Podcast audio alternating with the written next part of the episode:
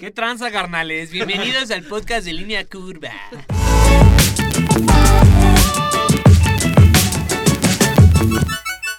Hola, bienvenidos a otro episodio de Línea Curva. Yo soy Benjamín Enríquez Y yo soy Samuel Niembro.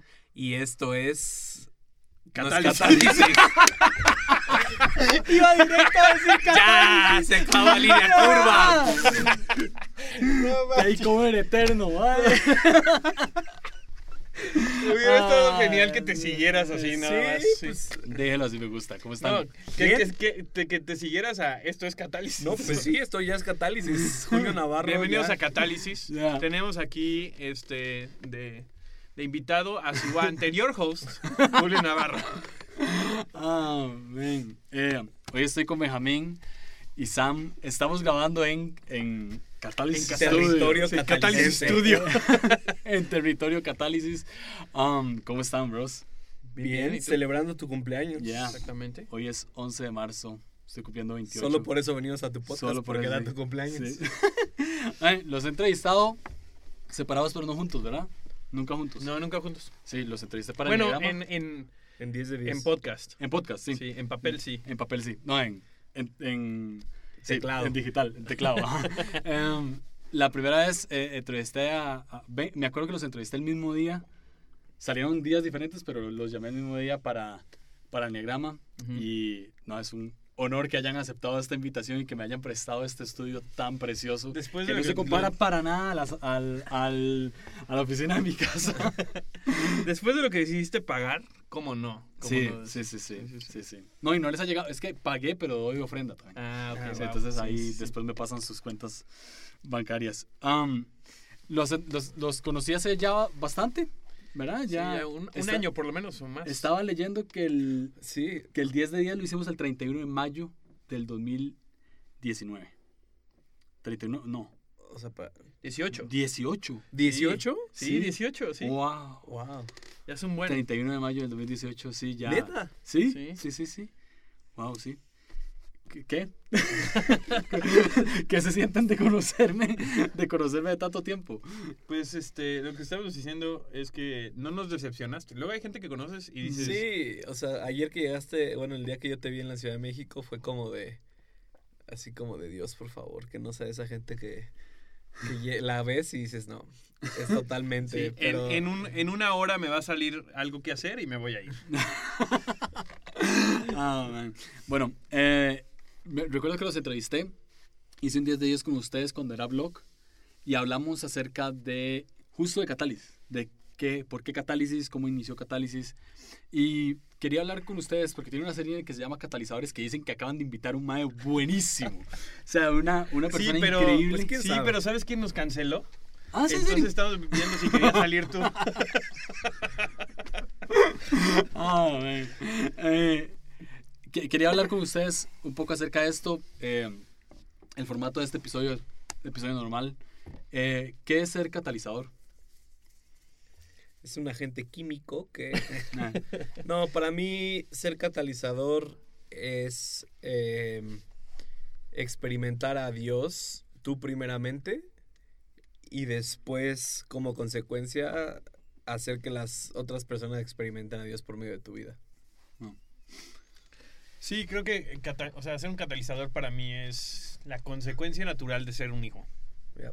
consecuencia sea, natural de ser un hijo. Sí, Wow. creo que es. eh, creo que cuando, cuando nos sabemos hijos, eh, sabemos que tenemos algo que hacer. Y no, no se trata de algo que hacer, sino que el, el resultado de nuestra vida acerca a la gente al Padre. Ya. ¿no? Y, y eso es, creo que eso es catálisis. Catálisis es, o sea, si nos vamos a, a la palabra que escogimos, es algo que acelera un proceso.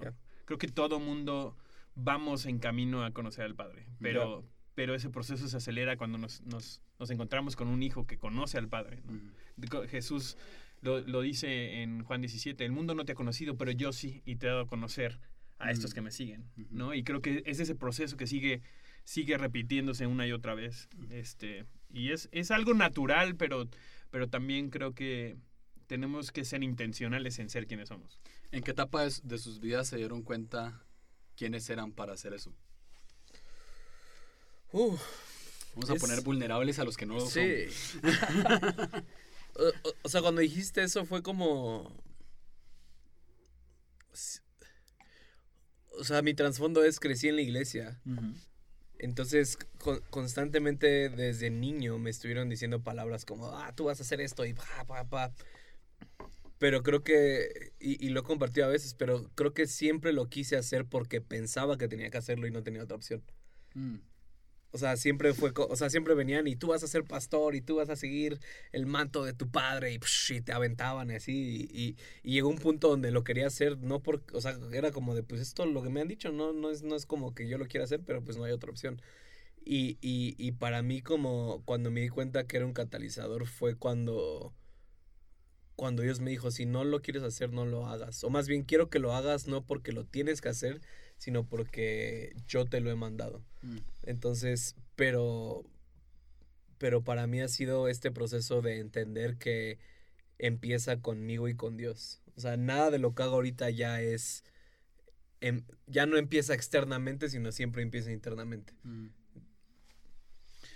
Igual creo que, digo, he estado en la iglesia eh, mucho tiempo. Yo no tenía esa presión, mis papás no fueron, no fueron pastores, pero creo que siempre supe que quería hacer algo para Dios, ¿no? Y, y creo que, o sea, siempre, siempre he querido hacer un impacto con mi vida. Siempre ha sido algo que me ha, me ha movido mucho a lo que sea, ¿no? O sea, yo, yo ya hablan, siendo vulnerable, o sea, Ujú. este, el, el no, ups, eso fue casi, este, el, el no hacer algo con mi vida me da miedo, me, me, me, me estrés, me genera estrés llegar al, al final de mi vida y no haber hecho algo que, de lo cual la gente diga, vivió una buena vida. ¿no? Este, y creo que eso siempre fue en relación con Dios.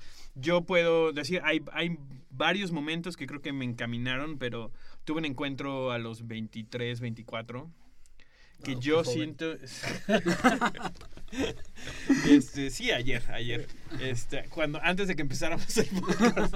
No, tuve un encuentro con Jesús que creo que marcó mi vida por completo. Eh, de esas veces que dices así, me salvé de nuevo, ¿no? Así, recibí al Señor de nuevo. O sea, antes de eso, creo que no había conocido la persona de Jesús. Había conocido de Jesús, pero no lo había conocido a él. Entonces salí de ese encuentro diciendo como... Me acuerdo que mi, mi- literal mis palabras fueron, ahora entiendo por qué los discípulos cuando lo vieron dejaron todo. Ya. ¿no? O sea, dije, es que no, no, hay, no hay otra respuesta más a encontrarse con él más que eso. ¿no? Entonces, después de eso dije, ok, ¿qué es lo que, qué es lo que, o sea, qué me toca hacer?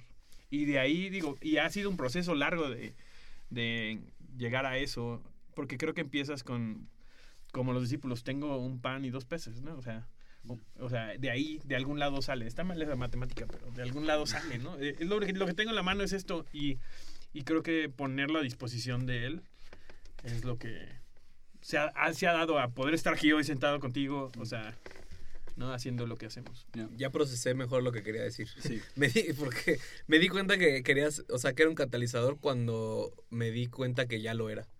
O sea, como que todo el tiempo quise hacer algo porque Dios me lo pedía y no es una obligación, sino es un derecho que tengo. ¿Cuándo te diste cuenta de eso? Cuando Dios me dijo, no quiero Sí, que pero, hagas o sea, esto. ¿en qué edad, etapa ah, de tu vida? edad, edad, edades, edades, Edades. como a los 18 años. Como a los 18 años. Ok, Cool. Um, ambos fueron a estudiar a Betel. De hecho, se, se conocieron allá, ¿cierto? Sí. Eh, Bueno, yo creo que sí nos vimos antes aquí en la Ciudad de México, pero pero no, no, ni idea. ni idea. Sí, La- no. lo voy a ver en mi película del cielo. Lo va a regresar así. Sí. um, ¿qué, qué, lo- qué los, qué, qué les hace tomar la decisión de irse? ¿Y qué los hace tomar la decisión de, de devolverse otra vez a hacer algo acá? Este, yo estaba en un punto en donde mi vida no tenía mucho sentido. No, sí, estaba, eh, me acaba de graduar, llevo un año trabajando para el gobierno en un puesto muy bien pagado, pero que yo decía, esto no es, esto no es, o sea, aquí voy a llegar a los 60 y voy a haber dicho, no hice Sí. nada de mi vida, ¿no? Este, y eso te generaba estrés. Muchísimo, muchísimo estrés. Este, también venía yo saliendo de una relación que la verdad es que había yo moldeado mi vida para que esa relación funcionara y cuando dejó de funcionar dije, ¿para qué estoy aquí? ¿No? Como buen tres, no sabía por qué estaba haciendo eso. Mm, O sea, cuando, me di, cu- cuando, cuando esa persona salió de mi vida me di cuenta, he tomado to- todas estas decisiones para agradarla a ella y a sus papás y a su familia, porque era lo que se esperaba de mí para yo ser exitoso en eso, pero no es lo que yo quiero. Entonces, creo que siempre había yo sentido el llamado, o quería mucho en mi corazón pasar un tiempo, una temporada donde era como yo y Dios y nada más, y estaba viendo varios institutos, había visto Hillsong, había visto otros, este, y pasaron ciertas cosas que dije, este es el momento, momento preciso para, para irme. Yo me iba por mi relación con Dios. O sea, no era, no me fui para ser pastor, ni nada por el estilo. Pero yo sabía que necesitaba estar en, porque ya había ido, ya había visitado, y dije, esta gente vive su relación con Dios de manera real, como yo nunca lo había visto, ¿no? O sea, se mueven los dones, se mueven en todo y no, nada se siente forzado, es nada más quiénes son, yo quiero eso. Entonces, eh, pues sí, ahora sí que como decimos aquí, agarré mis chivas y me fui para allá, este, de cierta manera nada más porque no sabía qué más hacer. Sí, yo, eh, o, o sea, la escuela manda cada año viajes misioneros a todo el mundo. Y entonces a mi iglesia habían estado viniendo como 10, 12 años. eh, o sea, los estudiantes. Entonces, desde que yo tenía como 15, 14 años, venían los estudiantes. Y entonces dije, yo quiero eso. Entonces, terminando la preparatoria, yo desde la secundaria había dicho, terminando la prepa, yo me voy a ir para allá. Entonces, eh, terminando la prepa, dicho y hecho, me fui para allá, pero, o sea, creo que iba sin saber lo que Dios iba a hacer, porque de alguna forma yo ya estaba como culturalizado con lo que hacían ellos, pero creo que en esos años cuando estuve en Betel, o sea, más de lo que pasé en la escuela fue más como cambió mi relación con Dios. Ahí, o sea, fue el momento donde Dios cambió mi perspectiva de Él y donde tengo los fundamentos de la teología o de lo que creo hoy en día, ¿no? Pero también lo que dijiste que para mí es mucho más importante, o sea, decidí regresarme porque yo no quería regresarme. O sea, yo, desde que me fui yo, porque puedes hacer tres años en la escuela, y yo llevaba dos años y quería quedarme al tercero y Dios me dijo, no, regresa hasta México. Regresa hasta México porque quiero que seas pionero de lo que yo quiero hacer ahí. Y esa fue una de las decisiones más difíciles que he tomado en mi vida porque no era lo que quería hacer y, y Dios me dijo, regresar a México no va a ser lo más fácil ni va a ser lo más divertido. Y eso es, es difícil para mí. Entonces, pero, pero, o sea, tuve la capacidad de obedecer a Dios y, y regresar. Y creo, y justo lo hemos, o sea, lo hemos hablado luego Sam y yo, es como de regresar, o yo regresé hace seis años de Betel. Ya. Y creo que apenas estoy empezando a ver los frutos de, de ese estar picando piedra desde que regresé, que realmente fue muy difícil, o sea, me deprimí un tiempo y, y sentí que no estaba haciendo nada, pero creo que ahorita, o sea, hemos permanecido fieles a, a- a hacer lo que estamos haciendo desde que regresamos, entonces para mí eso Sí. fue como difícil. Eso les, iba, eso les iba a preguntar, que desde que llegaron, ¿hace cuánto llegaron primero? Bueno, vos hace seis, Seis años, años. vos, ¿hace cuánto? Eh, cinco, cinco, un, un año después de... Desde que llegaron, ¿qué frutos han empezado a ver? De- decís que hasta ahora estás viendo. ¿Qué, Mm. qué frutos estás viendo? Yo no, yo no conté también, digo, es, es muy parecido. También tienen que saber que Benjamín se fue persiguiendo a su ahora esposa. Ah, Eso campeón. también. Ahí está el fruto, me casé. ya tengo un hijo. Exactamente, Ajá. fruto literal. Este, yo, yo sí me quedé los tres años, eh, pero no tenía yo tampoco intenciones de regresar, no era mi plan. Y más porque la verdad es que tuve un muy buen tercer año. O sea, primero y segundo estuvieron bien y fueron difíciles en muchos sentidos, pero en tercer año vi así favor, puertas abiertas, o sea, gente que yo nunca pensé que iba a tener acceso, se abrieron muchas cosas, entonces yo dije, no, pues esto es Dios diciéndome que aquí, de aquí eres. Este, y ya que empezaba, se empezaba a acercar como el tiempo de regresarme, yo ya me empezaba así como el, o sea, no sé si eso sea la, la cosa correcta, pero no, ni siquiera quería preguntar. Y Sí, tuve una... Es que ya sabes lo que te va a decir, Sí. pero pues entonces mejor no preguntas. Tuve una reunión con mi mentor, este, Chris Cruz, y, y me dijo, me dijo, te puedes quedar aquí y va a haber espacio para ti y puedes ser parte de una ola que ya está hecha y que ya se está moviendo y, y la verdad es que tu impacto va a ser poco en el sentido de, o sea, ya está hecho Y eres alguien que añade a nuestro ambiente, pero que si te quedas aquí estás desaprovechado. Uf. ¿no? Y, y, y dijo, me dijo, tienes la oportunidad de regresarte y ser pionero de algo que no he comenzado. ¿no? Y que necesitan mucha gente. Entonces, ¿qué es lo que quieres hacer? Y yo como buen tres, no me pudo, me, me ganó el, o sea, prefiero eso. O sea, literal es la manera en la que yo pienso, pero digo, si cuando mis nietos hablan de mí, no quiero que hablen de mí que tomé la decisión fácil, Yeah. Yeah. ¿no? Sino que tomé la decisión difícil porque yo sabía el impacto que iba a tener. Y, y hablaba mucho y he recibido un montón de palabras de eso y fue así como, este es el momento de hacerlo. Y sí dije, si voy a regresar, no va a ser porque no tengo opciones, sino porque decido regresar.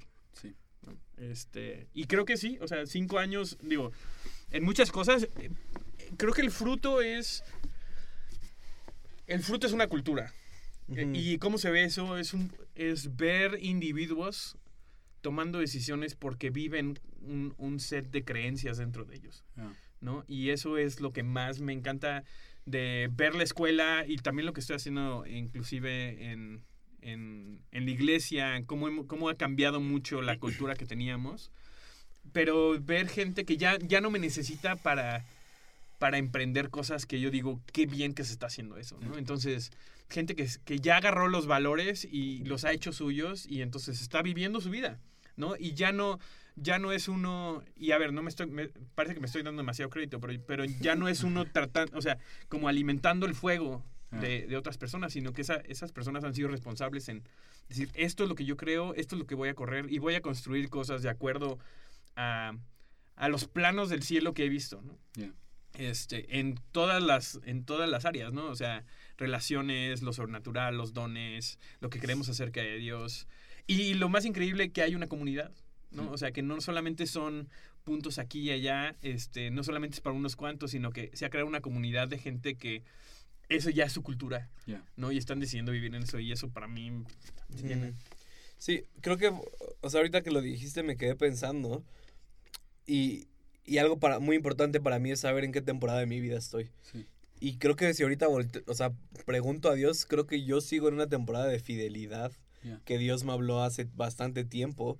Y es lo mismo, no es como ser pesimista y decir "No, como no tenemos nada, ¿no? No hay frutos, o sea, porque como dice Sam, estamos dirigiendo escuelas, estamos en una iglesia o, o- o estamos, estamos creando cosas, pero para mí yo es como que yo sigo, o- por lo menos ahorita se siente como sigo estableciendo raíces. Sí. O sea, sigo creciendo en, en hojas, sigo cre- y, y- O sea, no es que no haya hecho nada o no es que no haya visto cosas, porque si no sí estaría desanimado. Sí. Pero creo que frutos como tal no puedo apuntar en mi vida todavía y decir cómo es esto, sino es como de mucho de lo que ha pasado ha sido consecuencia de quién soy, en quién me he convertido, pero creo que para llegar a esos frutos que a lo mejor eh, soñé desde el principio o que Dios me mostró, creo que todavía no lo estoy viendo, pero, pero sí he visto consecuencias o sí he visto, como decía Sam, gente cambiada y que creo que nuestras vidas, y es lo mismo, no nada más nosotros, sino la gente que, que ha empezado a invertir o a ser pioneros aquí en México,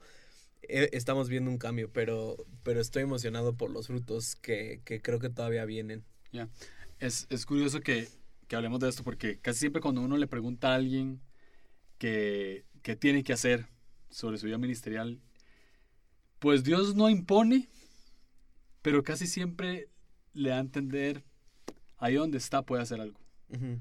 Y, y, y sí, salimos como para estudiar, ahorita hay muchos inter y muchos, muchos tipos de cosas así, hacemos un montón de cosas, pero Dios siempre es como, ok, pero ahora, ¿dónde estabas? Ya. Tienes que empezar a hacer algo. A mí me sucedió. Nunca me he ido a ningún lugar como diciendo quiero quedarme ahí.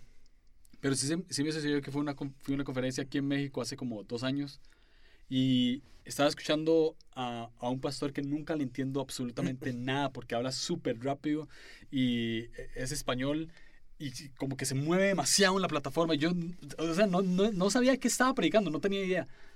Pero vi su pasión por la iglesia mientras estaba predicando. Y vi su pasión por su ciudad mientras estaba predicando.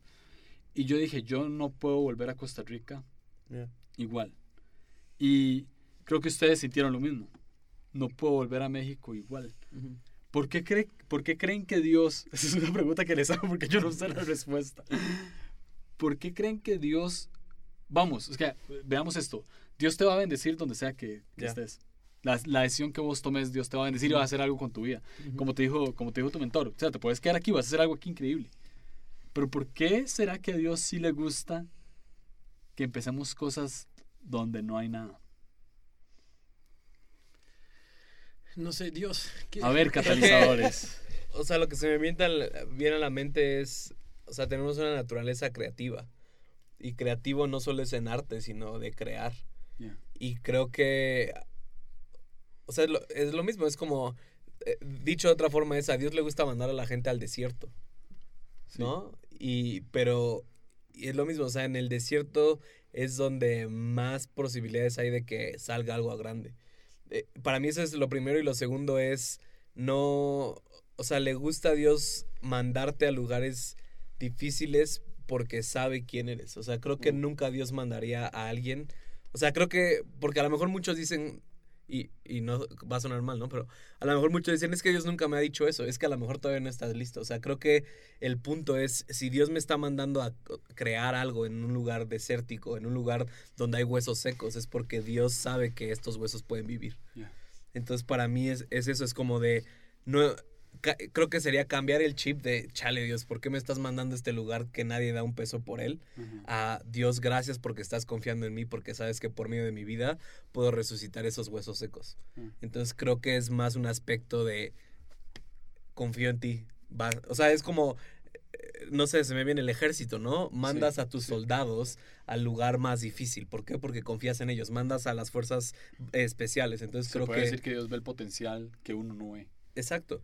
Y, y es lo mismo, o sea, que, que entramos a lo mejor en, en discordia, porque sí, no todos tenemos los mismos talentos, no Sí. todos tenemos los mismos dones. Ujú. Y, a uno le dio cinco, y a otro le dio uno, y a uno le dio tres, pero tienes que estar contento con lo que tú tienes, ¿no?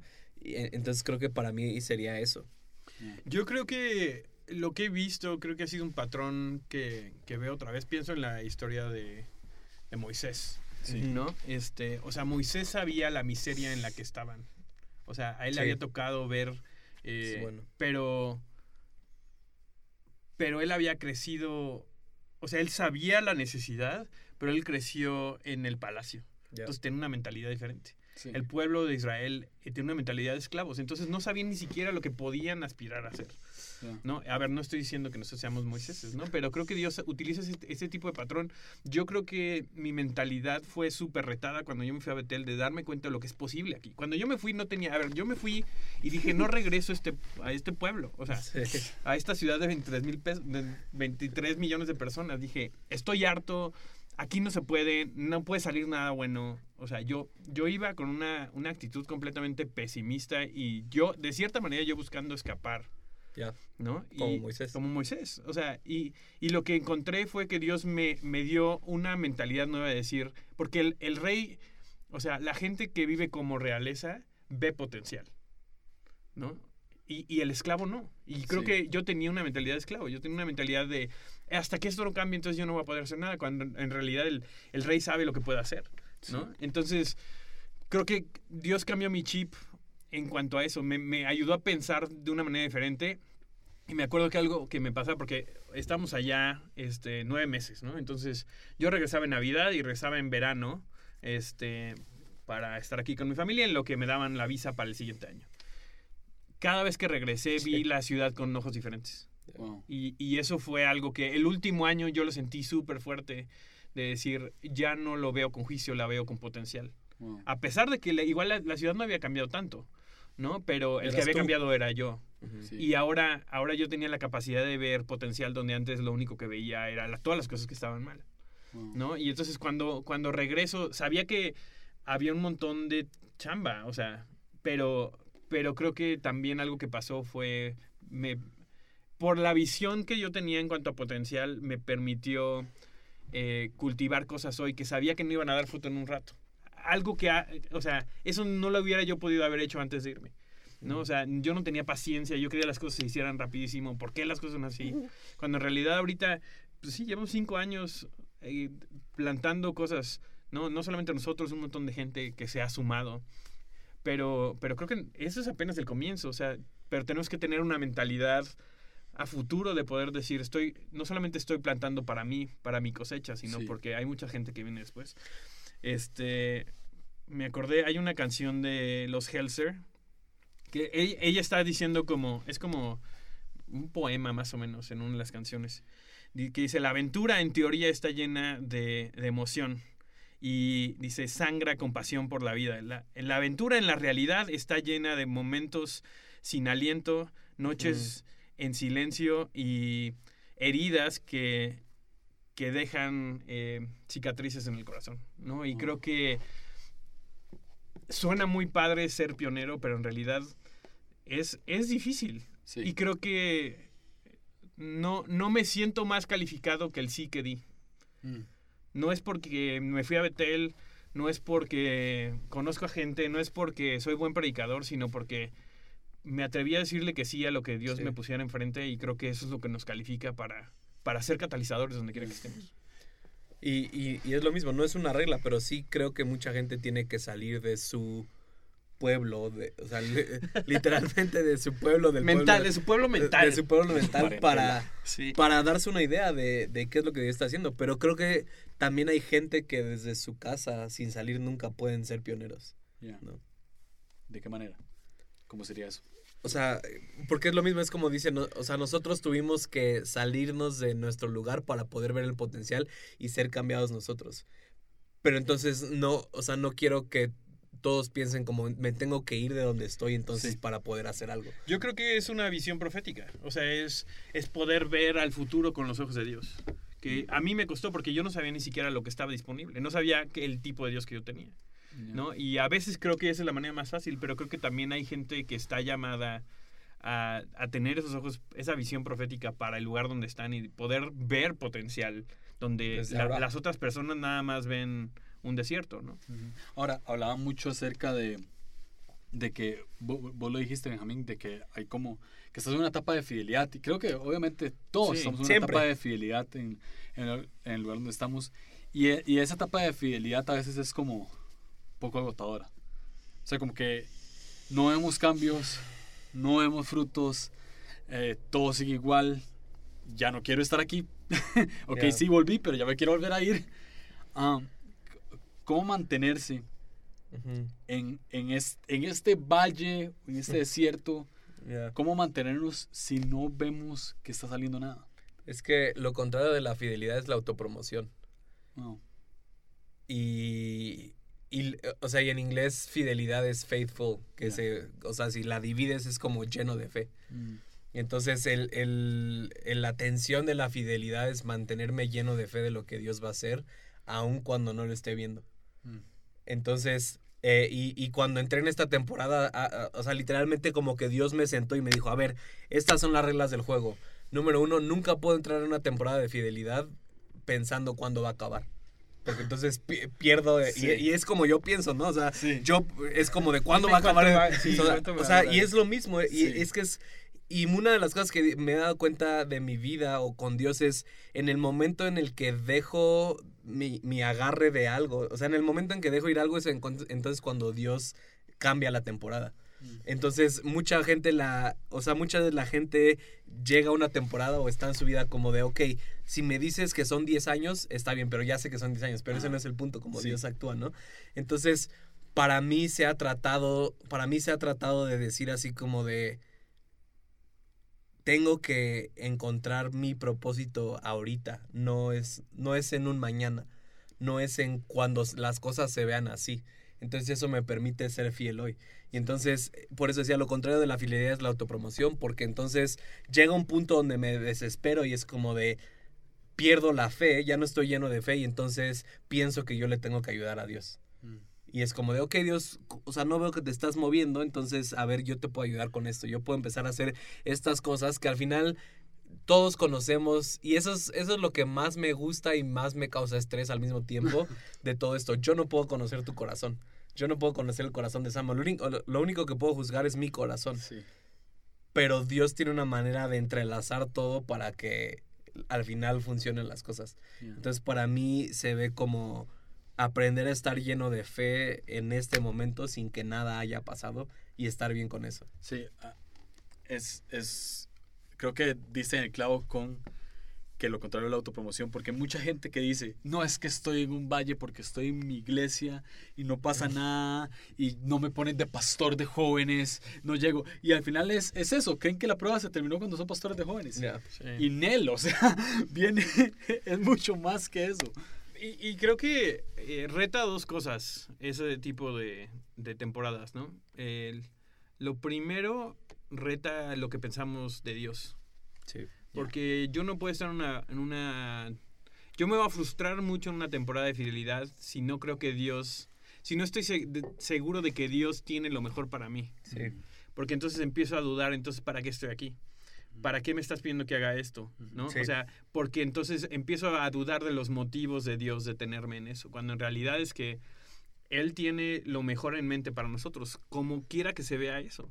A mí me toca decir que sí, o sea, a lo que me está poniendo enfrente, ¿no? Entonces, porque una, una, una temporada de fidelidad no nada más es no hacer nada, ¿no? Sí. O sea, una temporada de fidelidad es decir que sí a lo que Él me está poniendo enfrente. Exacto. Entonces, yo soy fiel con mi sí. Yo soy fiel con si me dice hoy, haz esto, haz con, o sea, habla con tal persona, haz o no hagas. eh, eso es lo que me toca a mí hacer una temporada Sí. de fidelidad.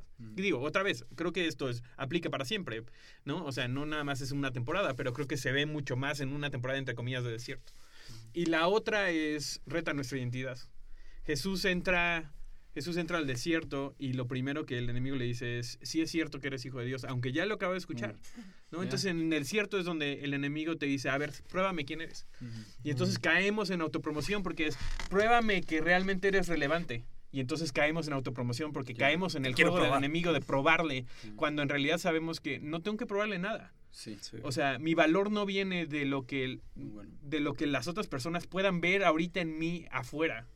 ¿no? Y es eh, lo que yo le llamo como pasar de, de tangibles a intangibles. Sí. De saber que ese valor lo cargo por dentro, no por lo que haga. Porque eso lo vas a hacer después. O sea, eh, quién eres va a salir, ¿no? En esa temporada en donde la gente no lo está viendo, eso no quiere decir que dejes de ser valioso, dejes de ser Sí. lo que Dios ha dicho de ti, ¿no? Y, y creo que el poder, como dices tú, eh, a mí me pasa cuando nunca, a ver, no, no corro, no soy una persona muy de más de atlética, pero cuando, cuando corría antes de que me lastimara la rodilla, este, Sam hubiera llegado sí, al Cruz Azul. Sí. Si yo pensaba, si yo decía, voy a correr 5 kilómetros, o sea, estaba viendo todo el tiempo el Sí, ya, marcador. ya. Así, ya voy a terminar. Cuando en, re- cuando en realidad, si yo decía, voy a correr hasta que me canse, ¿no? Podía correr muchísimo más tiempo, ¿no? Sí. Este, sin cansarme. Pero si estamos viendo cuándo se va a terminar esto, eh, eh, creo que es es es súper Sí. cansado. Y, y me recuerda una plática que tuvo TD Jakes con Steven Furtick y que dijo TD Jakes, "Debe- debemos de dejar de ver las temporadas de soledad o de, de aislamiento como un castigo. Wow. Porque eso es como de Dios me tiene castigado, Dios me tiene aquí, ¿no? Y, y creo que, creo que, o sea, dos de los problemas, no problemas, dos de los retos más grandes que tiene nuestra generación es eh, eh, el- la tentación de autopromocionarte y la otra es la confusión entre las promesas de Dios y la persona de Dios. Creo que, creo que nuestra generación se ha vuelto tan... eh, es que lo, lo pensé en inglés como tan promise focused, tan enfocados en las promesas, en, en lo que Dios me ha dicho y es como de lo que no, lo que, o sea, como decía Sam, no importa tanto las promesas si estás con la persona. Y, y esto lo escuché de Eric Johnson, ¿no? Pero decía, o sea, hablando de Moisés, o sea, cuando Moisés llegó a la tierra prometida, o sea, la Biblia dice, dice, la Biblia dice que literalmente Moisés le dijo a Dios, pero si tú no vienes con nosotros, no quiero ir. Sí. O sea, si tú no vas con nosotros a la tierra prometida, de nada nos sirve. Y creo que muchos hemos llegado a ese punto de, ahí te ves, Dios. O sea, ya está, o sea, es como de, ahí está mi promesa, pues gracias. O sea, lo vemos como un, lo vemos a Dios como un transporte para llevarnos a donde queremos, cuando lo que más importa en nuestra vida es la promesa, eh, la Y- y- persona y de es Dios. la fuente donde sale todo, ¿no? Sí, ¿no? Y al, y al final creo que perseguir la, la, la promesa, a veces uno se puede como desenfocar de quién es Dios en, en- en el proceso porque la- mucha gente puede decir que la vida de Moisés terminó mal Sí. porque no entró a la, a la tierra prometida. Ya. Y no se trataba, y estoy seguro que Moisés está muy bien con eso ahorita, de que no se trataba de dónde iba a llegar, sino se trataba de, de qué estaba guiando y cómo se estaba desenvolviendo en medio del proceso. ¿Y en quién se convirtió? ¿Y en quién se convirtió? Exacto. Entonces, si ese... Sí, ve- pero el cristiano ve la, la historia de Sí. Su y dice, no no cumplió con entró, su, su y, llamado. no, y no solo eso, sino que también se, se autocondenan y se castigan de que, ay, como no llegué a la promesa, entonces fijo fue porque pequé. Sí. Eh, por esto que estoy haciendo ahorita, ta, entonces Dios no quiere nada Sí. conmigo. Pero creo que justo nos, nos conformamos con, de cierta manera, la provisión en vez del proveedor. Sí. ¿no? O sea, nos conformamos con lo que nos está dando en vez de con la mano de quienes, ¿no? Entonces, que creo que es muy fácil porque, porque tenemos necesidades reales, Sí. ¿no? Y, y muchas provienen de Dios, pero en realidad es, es la persona de Dios lo más lo más valioso que tenemos, pero no se ve, afuera no se ve flashy, no se ve, no impresionas a nadie con eso. Y por eso nos urge llegar a la promesa, ¿no? Porque, digo, en general, ¿no? O sea, porque creo que si ves a alguien que realmente camina con valor por la relación que tienen en la persona de Jesús, para mí es como, o sea, eso es lo que yo admiro, pero también me dan celos. O sea, veo, veo, Sí. veo relación, o sea, veo gente que tiene relaciones con Dios que yo digo, ¿por qué yo no tengo eso? ¿No? Y, y- y me, me- me acerca más, me, me- otra vez me ele- eleva el estándar de decir, eso es posible, yo no sabía que se podía, Sí. yo no sabía que yo podía tener esa relación con Dios. Sí, y, o sea, la vida de Moisés y también, y lo hemos hablado aquí, un episodio de Catálisis, pero mi historia favorita y, y, o sea, y sigo comiendo de esa historia es la de David, ¿no? Sí. O sea, la historia de David creo que es la historia de, o sea, de lo que decíamos ahorita, la, la historia más loca de fidelidad y de estar enfocado en la persona de Dios. Y esto es algo que escribí hace un tiempo que decía, aprendamos a matar leones antes de querer matar Goliaths. Todos quieren dar su vida por una nación, pero pocos están dispuestos a, darlos, a darla por una oveja. Yeah. En quien David se convirtió cuando fue pastor de ovejas fue quien lo sostuvo cuando se convirtió en rey. O sea, y creo que mucha gente hoy en día quiere estar enfrente matando a Goliat y el pueblo, "Eh, Julio Yeah. mató a Goliat, pero no saben que lo que sostuvo eso fue cuando nadie estaba viendo a David. Y, o sea, David estuvo dispuesto a morir por el pueblo de Israel y, y había muchas posibilidades de que Goliat lo matara. Yeah. Pero eso ya no le daba miedo porque muchas veces cuando nadie lo vio, David ya había dado su vida 20 veces con un oso o con un león y nadie lo estaba dando porras, ¿no? Yeah. Y, y creo que es el- el- el- lo mismo, es como de... Creo que si, si llegamos a un punto de nuestra vida donde nos sentimos bien porque la gente nos está dando retro de cómo están viendo nuestra vida, nos vamos a morir cuando ya nadie nos lo dé. Yeah. Pero si empiezas estando bien sin que nadie te dé retro de tu vida y llegas a un punto cuando te la den, entonces, eh, o, o- o como me encanta una frase que dice Bill Johnson, ¿no? Si no vivo por el aplauso del hombre, tampoco me voy a morir cuando no lo obtenga. Y, y muchas veces creo que caemos en despreciar la misma cosa que Dios quiere utilizar para, para llevarnos a nuestro destino. Porque sí le interesa. Sí. Tampoco es un... No es una zanahoria así Sí. espiritual que nos está haciendo perseguir, ¿no? O sea, Dios quiere darnos esas cosas, pero le interesa más bien en quién nos convertimos para recibirla bien, ¿no? O sea, Sí. una, una frase que creo que se lo he oído a Bill también, pero Dios no, nunca te va a dar nada que cuando lo recibas te mate. Entonces hay cosas que Dios nos detiene, o sea, detiene en nosotros porque no tenemos, no hemos construido la persona que va a poder sostener eso. O sea, por ejemplo, si yo mañana empiezo a orar por la, la persona y no importa quién, por quién ore, ¿no? Este, se sane. Yo no sé si yo tengo el carácter para poder lidiar con las consecuencias de que eso pase. Yeah. Mañana me empiezan a hablar, o sea, Coronavirus. el- exactamente, ahorita con el coronavirus, ¿no? O sea, mi, mi vida no está construida, no, he- no he construido una vida que pueda sostener eso. Sí. Sí. Entonces hay cosas que siento que Dios detiene, no por malo, no porque sea un Dios malo, sino porque es un buen padre, Yeah. ¿no? Y entonces, pero a veces justo esa cosa que Dios quiere utilizar para crecernos, como la oveja, la despreciamos, Sí. ¿no? Porque no se ve como el Goliat de alguien más. Yeah. Y, y es que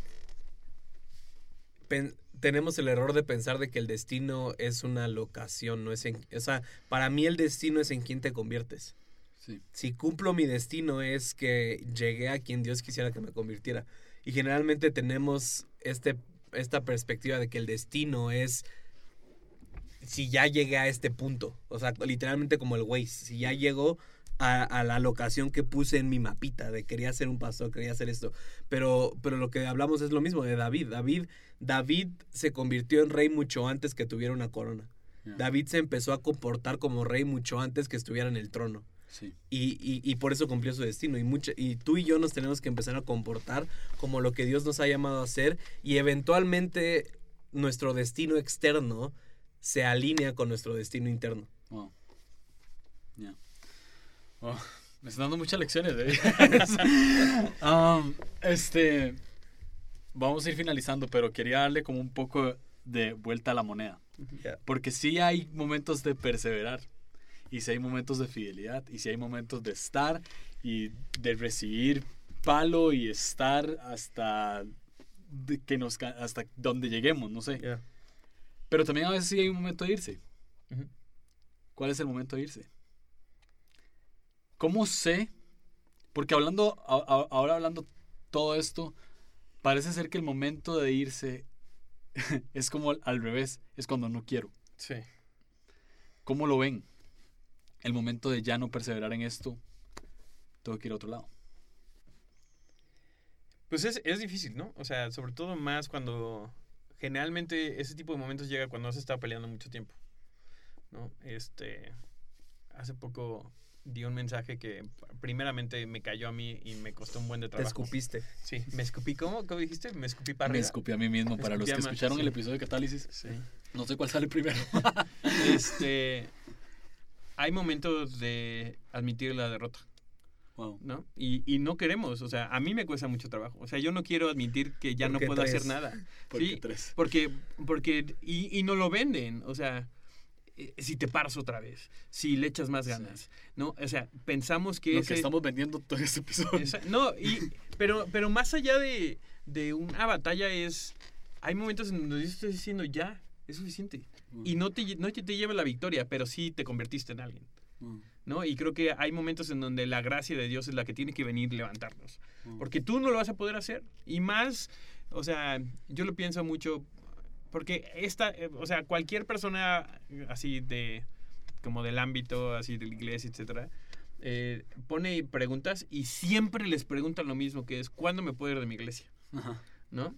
Y mucha gente creo que le escucho, escucha esa pregunta y dice, ¿cuándo? ¿Cuándo? ¿No? Y creo que para mí son dos cosas. Es una, tú eres responsable por tu relación con Dios, tienes que cuidar eso. Si estás en un ambiente en donde no tienes, no tienes lugar, no tienes voz, no puedes hacer nada y lo único que estás haciendo es caer en criticar, caer en decir, eso yo no lo haré así y no tienes ninguna manera de cambiarlo, ¿no? O sea, yo personalmente diría, entonces, ¿dónde sí puedes? O sea, ¿y dónde sí puedes? Porque eso eventualmente afecta tu relación con Dios, ¿no?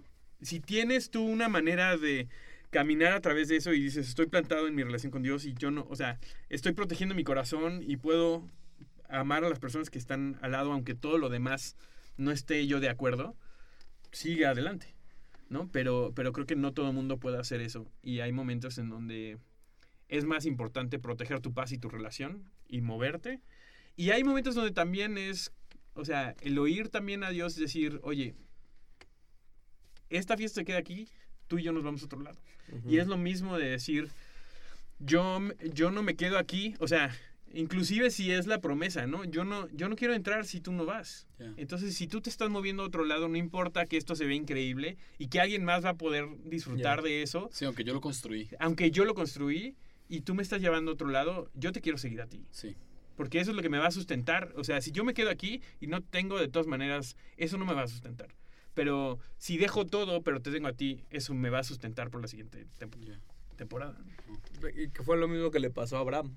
Sí. O sea, la promesa de Abraham era Isaac. Y creo que llegó un punto donde Dios, o, o sea, donde la promesa se volvió más importante que la persona de Dios. Y donde Abraham literal, o sea, yo creo que ese momento en la Biblia donde dice que ya tenía el cuchillo arriba y, y el ángel así como, no, córtale mi chavo, así como espérate, fue ese momento donde, o sea, donde el corazón de Abraham dijo, la promesa ha tomado el lugar de la persona Wow. O sea, ya se volvió más importante Isaac que Dios. Y, y, y en ese momento dijo, como no, tengo que cambiarlo, ¿no? Y, y es lo mismo, o sea, lo que para mí, o sea, para mí lo más importante es aprender a ver mi, mi ambiente, aprender a ver qué es lo que está pasando alrededor de mí. Y eso siempre me da señales proféticas de que, en qué temporada estoy. Sí. O sea, creo que para mí lo más importante en mi vida es saber en qué temporada estoy. Y, y vuelvo a lo mismo, o sea, la historia de David me encanta porque, o sea, vemos todo su proceso de David y luego llega este punto donde Saúl lo está persiguiendo, donde Saúl quiere matarlo y está celoso. Y llega este momento que muchos lo verían como el momento de Dios, donde David se encuentra a Saúl en una cueva y lo puede matar. ¿no? Y para muchos hubiera sido como de, este es el momento de que, o sea, Dios me está poniendo, Toma tu promesa. Dios está poniendo a mis enemigos enfrente de mí. O sea, y dice que David dijo que no iba a tocar el ungido del Señor. ¿Por qué? Porque sabía que la temporada todavía era que Saúl fuera rey. Wow. Y David pudo haber matado a Raúl. A, a Raúl. Haber- Esta es la historia mexicana. David pudo haber matado a Saúl y tomado el reino. Pero creo que eso le hubiera traído consecuencias a su futuro. Entonces, creo que también es saber ese punto de, de no enfocarme en cómo se ven las cosas. Porque en ese momento se veía muy prometedor y parecía a Dios que le estaba poniendo enfrente a Saúl. Pero David creo que tuvo la madurez de decir, a ver, como de, ¿qué está pasando en Israel? ¿Qué está pasando en mi vida? Creo que todavía no puedo sostener, to- o sea, si me siento ahorita a ser rey, no podía sostener Israel. Wow. Entonces, no creo que sea, aunque se vea muy apetecible este momento, no es el momento. Sí. Entonces, creo que el punto es aprender a saber en las temporadas en las que estás, no guiándote por tus ojos, sino guiándote por tu corazón. Y, y, y redefinir nuestro éxito, ¿no? A ver, yo igual como tres creo que todo el tiempo estoy pensando en esto, pero nuestro éxito, si nuestro éxito es, entre comillas, no perder, se pone difícil. Tomar una Sí. decisión que generalmente así es como funciona Dios, donde tú dices, estoy tan cerca de lo que quiero y tú me estás pidiendo que vaya al otro lado. O sea, me estás pidiendo que literal vaya en la dirección opuesta a lo que tú me... O sea, te recuerdo las promesas, no te acuerdas, no sabes cómo Estás llegar, te ayudo, ¿no? Pero, pero si hago de mi éxito el seguirlo, entonces eh, puedo dejar de pelear. Yeah. O sea, no me tengo que aferrar a la pelea porque nada más porque no me voy a ver exitoso, no me voy a ver como que gané, no me voy a ver como que me dieron la posición, me dieron el título, ¿no? A veces es, tengo un título y lo tengo que dejar y me tengo que ir hacia el otro lado. Y eso es éxito. O sea, ¿por qué? Porque lo estoy siguiendo a él. Yeah. Porque eh, a final de cuentas, a futuro, el destino que él tiene para mí está en él, no en, no en que yo pueda llegar a, a Ujú. tal a destino o, o lugar o posición o promesa. ¿no? Wow. Bueno, yo para finalizar voy a hacerles una última pregunta. Eh, Esto lo hago en 10 de 10, esto no es un 10 de 10, pero siempre formo una frase y completan la frase. Am, la frase va así. Soy catalizador o genero o soy un factor Género catálisis. Sí. soy un genero un cambio, sé que genero un cambio cuando pueden terminar la frase ahí. Soy catalizador cuando entiendo que se trata de él y no de mí. O sea, creo que creo que como, o sea, con lo que estábamos diciendo, creo que ta- bastante gente se está enfocando en qué tengo yo para ofrecer o, o, o o sea, qué estoy haciendo yo para entonces ya poder decirle al mundo como, hey, estoy calificado y me tienen que escuchar para hacer esto. O sea, creo que el punto es este punto genuino de humildad de decir como, o sea, y, y no es falso, ¿no? De- pero decir como de todo lo que soy es por causa de él. Y creo que el primer catalizador en mi vida tiene que ser Dios. O sea, el primer catalizador en mi vida, o sea, tengo que estar constantemente en contacto con Él para que Él me cambie y entonces yo pueda cambiar a, a las personas. Creo que para mí es eso. Para mí un- eres un catalizador cuando te das cuenta que lo tienes a él y que ser tú es suficiente. Oh. Ya. Esa pregunta se las hice hace año y medio ya casi. Es la misma pregunta. Les voy a responder lo que respondieron. Sí. A ver. Dice, Sam, soy catalizador cuando soy quien Dios me ha llamado a ser. No manches, que. Bien ahí, Sam, del pasado. Venga, soy catalizador cuando abrazo lo que Dios ha depositado en mi vida y lo manifiesto. Ya. Va muy acorde, sí. No, no, no han cambiado tanto su manera de pensar. Eh, bros, muchas gracias. Gracias por, por estar acá en su estudio por abrirme la puerta. Gracias por, por la amistad, lo valoro mucho y espero que nos veamos pronto. Sí. Ahora allá en Costa Rica, ¿no? Ahora allá en Costa por supuesto, a la playa. Yeah. Parece al calor. Al calor. Muchas gracias. Muchas gracias, Línea gracias, Curva. Yeah. Vamos. Chao. Chao, bambino.